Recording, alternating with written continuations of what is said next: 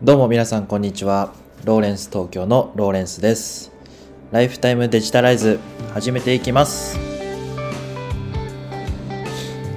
皆様いつもご視聴ありがとうございます。このポッドキャストでは会社員の私が日々情報収集しているマーケティングニュースやライフスタイルのことについて毎日をもっと楽しくデジタライズをコンセプトに配信する番組でございます。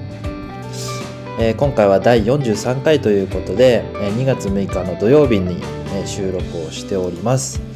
えーっとですね、今日は、え久しぶりにですね、あの、ちょっと音楽のネタについて、えお伝えさせていただこうかなと思っておりまして、で実はあの、もともとローレンスはですね、えっと、まあ、バンドをやってた経験もございまして音楽あの大好きなんですけどあの2020年の1月にデビューした藤井風さんっていう方が非常に最近ハマっておりましてであの先日ですね ANN の取材を藤井風さんが受けてらっしゃってでその動画を見てですね非常にこう何て言うんでしょう曲の世界観だったりえーまあ、歌詞のこう深さなんかを皆様にこう共有させていただけたらなというふうに思いましたので今日はそれについてお話ししたいと思います。でまずあの藤井風さんっていう方どんな方かっていうと,、えー、と今まだあの20歳ぐらいの人なんですけどもえっ、と23歳ぐらいだったかな。23歳くらいでで岡山県出身の人ででえっ、と去年2020年の1月に「えーなんなん」っていう、えー曲でデビューしたんですよね。でなんなんっていうのはそのに岡山弁で言うというその方言みたいなんですけど、まあ、そのいろんなこう歌詞に意味が込められていて、えー実際に聞いてみないとちょっとこう詳しく、え説明するのが結構難しいんですけどもであのデビュー曲からずっと聴いてましてであの先日ですねあのフルアルバムファーストフルアルバムが出ましてそれがですね「えー Help Ever、えー Heart Never」っていう曲なんでアルバムのタイトルなんですけどそれがすっごく良くてですねその曲アルバムの中の「帰ろう」っていう曲がありましてその、まあ、歌詞の世界観だったり、まあ、あの藤井風さんがその ANN の取材で語ってた話について、えー深掘りをしていこうと思います。で「帰ろう」ってどんな曲かって言いますとえーっとちょっと流せないのがあの心苦しいというかあの辛いところなんですけどもまずはあのピアノの楽曲で、え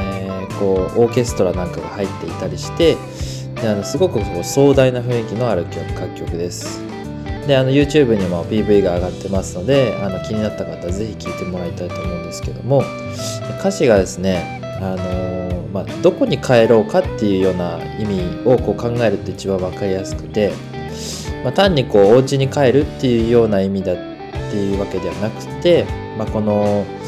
えー死生観って言えばいいんだと思うんですけど、えーこう自分が生きてでこう死んででそれで自分の魂はどこに帰っていくのかっていう意味での、まあ、帰ろうっていう意味なんですよね。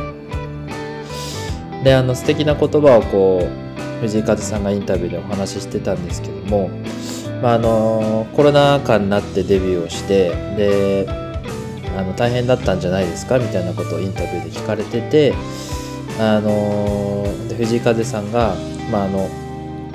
確かにこういろんな特別な状況だったという話だったんですけども、まあ、それさえもこう神様からのギフトだったっていうふうに捉えていて今だからこそ伝えられるような音楽があるんじゃないかっていうふうに語ったんですよね。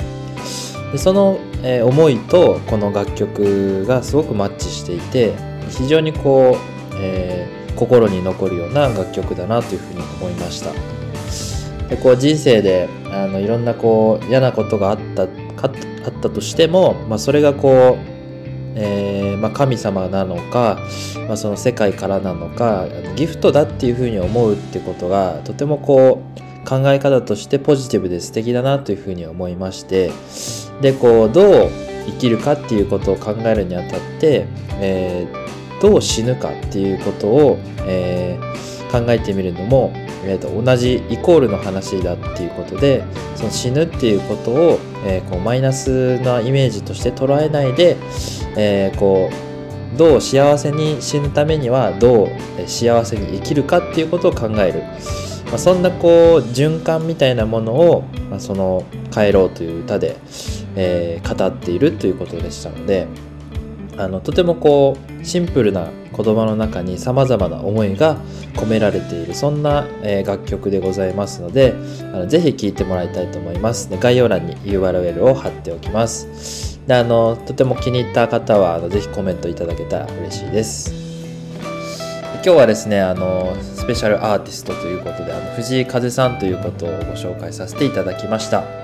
あのこの番組ではマーケティングニュースやライフスタイルのことについて配信をしておりますのでぜひ気に入っていただけたら、えー、Twitter や、えー、ブログもやっておりますのでチェックしていただけたら嬉しいです。概要欄に貼っておきます。今日は、えー、ここまでとなります。ご視聴いつもありがとうございます。ライフタイムデジタライズでした。